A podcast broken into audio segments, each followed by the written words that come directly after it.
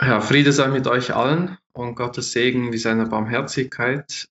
Also das heutige Thema ist äh, Sura 94. Die hat den Titel Inshirah oder Asharah.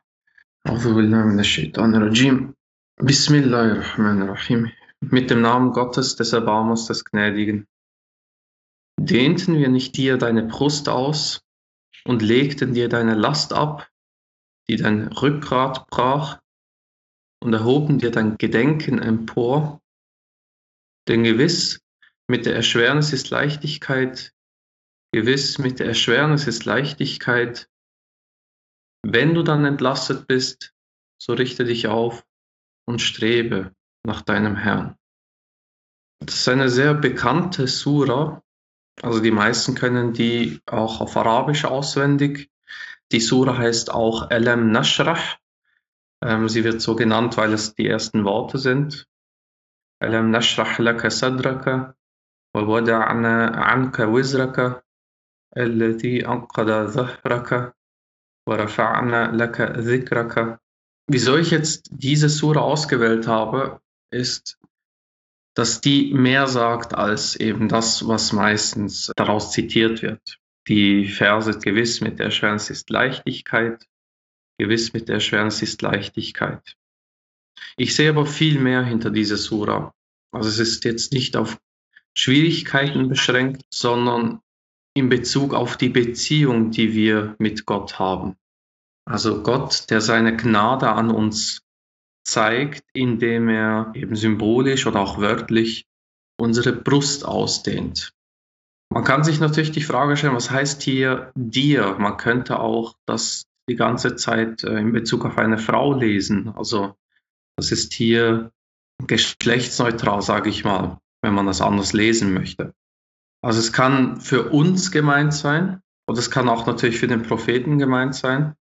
Stellen, die mit dir vorkommen, also eben wie hier, dehnten wir nicht dir deine Brust aus, dass sie auch allgemein verstanden werden können. Also es geht darum, dass wir irgendwo die Beziehung zu Gott so pflegen, dass das, was hier steht, erfüllt werden kann. Und damit einhergehend ist eine gewisse Lebenseinstellung. Das geht in die Richtung, dass man mit den Schwierigkeiten des Lebens anders umgeht. Man ist nicht mehr blind dabei. Also man kann natürlich sich aufregen, sich überfordert fühlen. All diese Emotionen sind ja real. Das heißt nicht, dass die ähm, zu vernachlässigen wären. Aber aus meiner Sicht geht jemand, der den Koran in dem Sinne ernst nimmt, anders damit um. Der lässt sich nicht dem Ganzen ausliefern, sondern versteht es als einen Weg, als einen Weg der Besserung, als einen Weg des Lernens, als einen Weg, der ultimativ zu Gott führt, egal was passiert. Weil wenn etwas passiert, dann passiert das sowieso. Was passiert ist, ist passiert. Das können wir nicht mehr ändern. Die Frage ist, wie gehen wir damit um? Und das heißt jetzt nicht, dass man selber verantwortlich ist, immer alleine, wie man damit umgeht, aber man hat sicher einen Großteil in der Hand, wie man damit umgeht. Es bedeutet aber auch zu erkennen, dass Gott eben hilft. Dehnten wir nicht dir deine Brust aus? Also die Sura beginnt nicht mit, denn gewiss mit der Erschwernis ist Leichtigkeit, sondern sie beginnt mit, dass Gott uns hilft, dass er unsere Lasten ablegt, die uns das Rückgrat brechen können. Also das ist natürlich symbolisch gemeint hier. Also die eine erdrückende Last, die uns kaputt machen könnte, wenn sie nicht abgelegt wird. Unsere Brust, die ausgedehnt wird, damit wir endlich mal durchatmen können, damit wir Platz haben zum Atmen. Anders gesagt sind die Schwierigkeiten des Lebens für viele sehr bitter, für viele fast schon erdrückend, fast schon brechend. Aber für die Gottergebenen, die den Weg als einen Weg zu Gott verstehen, ist es wie eine süße Kost. Sie wissen, dass es vorbeigeht. Sie wissen, dass es zu Gott führt. Sie wissen, dass Leichtigkeit kommen wird.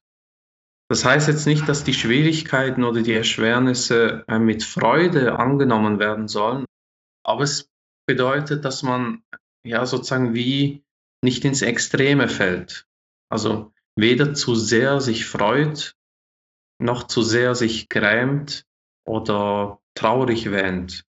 Dass man sozusagen alles in einem gewissen Blickwinkel betrachten kann, dass man lernt, besser damit umzugehen ja, irgendwann wird es vorbei sein, die schwierige Situation.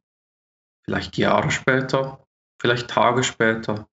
Und in gewissen verschiedenen Themen dauert es auch unterschiedlich lang, wie ich damit umzugehen habe. Vielleicht kämpfe ich ja mit einer Depression, mit Eltern oder mit Kindern oder mit irgendeiner anderen Situation, die mir wirklich eine Schwierigkeit bereitet. Aber auf jeden Fall kommt diese Leichtigkeit. Es wird nicht nur gesagt, sie kommt, sondern es wird gesagt, gewiss, wahrlich, wahrhaftig, sie kommt. Mit der Erschwernis kommt die Leichtigkeit.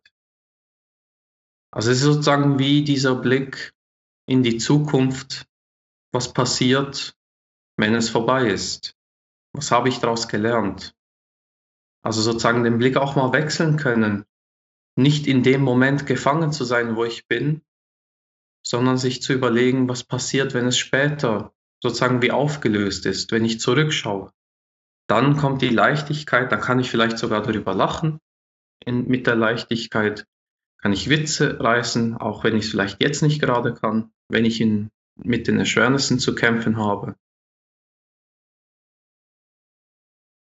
Und dann kommt am Schluss, wenn du dann entlastet bist, so richte dich auf und strebe nach deinem Herrn. Das ist für mich sehr wichtig. Also, ich meine, ich persönlich, ich bin sehr gerne faul. Ich liege gerne auf der Couch rum. Ich mache gerne nichts. Das braucht es auch. Aber man kann darin stecken bleiben. Also es ist auf jeden Fall schwieriger, daraus rauszukommen und sich wieder zu motivieren, etwas zu machen. Man kann sozusagen in dieser Entlastung, diese Süße der Entlastung, diese Leichtigkeit, kann man die Illusion haben, dass es so schön ist, dass man einfach darin bleibt. Deshalb ist es wichtig, sich aufzurichten, also auch psychisch, sich die Motivation zu geben, etwas zu machen und strebe nach deinem Herrn. Das ist die Erfüllung des Lebens, die Erfüllung der Einstellung gegenüber dem Leben, gegenüber Gott, nach dem Herrn zu streben. Also nicht irgendwie wegen seinem Ego, Geld oder Familie oder sonst irgendwelchen materiellen Bedürfnissen. Das heißt nicht, dass man sie nicht genießen darf oder dass man nicht äh, für, äh, ja, sich wünschen darf, eine Familie aufzubauen, das nicht, aber im Zentrum sollte immer Gott stehen. Ich denke, das bringt eine gewisse Stabilität mit sich, dadurch, dass nichts im Leben an Wichtigkeit überhand gewinnt, also das Geld nicht das Wichtigste ist oder die Familie nicht das Wichtigste ist oder Freunde oder Hobbys oder sonst irgendetwas. Wenn Gott das Wichtigste ist im Leben, dann wird alles an Gott gemessen. Das heißt, alles gewinnt dann wieder gleiche Wichtigkeit. Also Familie ist dann gleich wichtig wie Arbeit.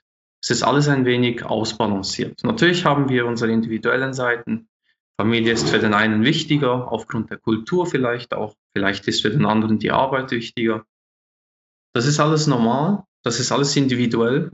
Wenn es aber unter dem Vorzeichen geschieht, dass wir uns darum bemühen, eben Gott näher zu kommen, dann denke ich, ist diese Qualität erkennbar unter den Gottergebenen.